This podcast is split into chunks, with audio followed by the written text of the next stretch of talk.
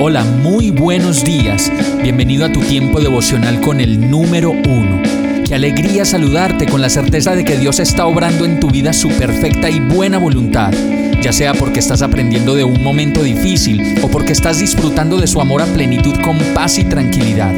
Llegó la hora de tomar tu Biblia, pues de seguro Dios te va a hablar, te va a reconfortar y lo mejor de todo, te va a dar las respuestas que estabas buscando. ¿Qué esperas? Vamos, súbete de una vez en este pequeño pero eterno vuelo devocional con destino al cielo.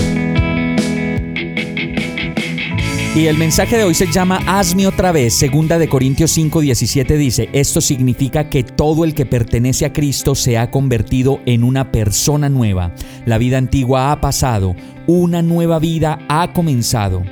Tenemos un Dios que le gustan los cambios y si usted lo duda, solo mírese usted mismo y dése cuenta de cuántos cambios Dios ha hecho en su manera de vivir, en sus hábitos, en sus ideas, en su manera de llevar las relaciones de familia, en su manera de ver a las mujeres, a los hombres, cómo ha hecho de cambios en su economía, en su paz, en su tranquilidad y hasta en su descanso no terminaríamos de hacer la lista de ese Dios que le gustan los cambios y que de manera personal se dedica con cada uno de nosotros a restaurar, martillar, pulir y cambiar para llevarnos a la vida eterna y a que nos amemos los unos a otros en vez de tanto dividir y tanto pelear.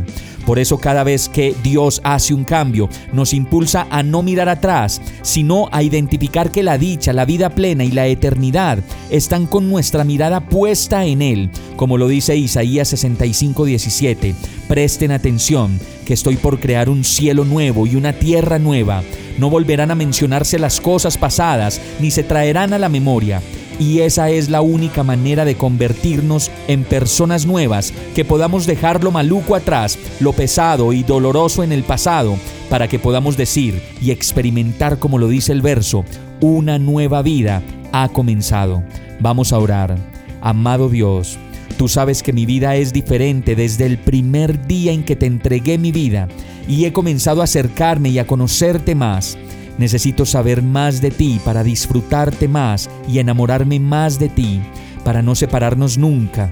Sabes cuánto te necesito y cuánto te quiero. No me sueltes, Señor, en mi poca fe y en mi poca resistencia. Solo tú eres mi fuerza, Señor, y todo esto te lo pido en el nombre de Jesús. Amén. Hemos llegado al final de este tiempo con el número uno.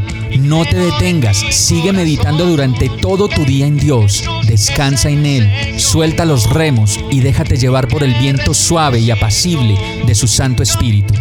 Solo compártelo con quien lo necesite y ames. Hoy, de la mano de Dios, todo será un gran día.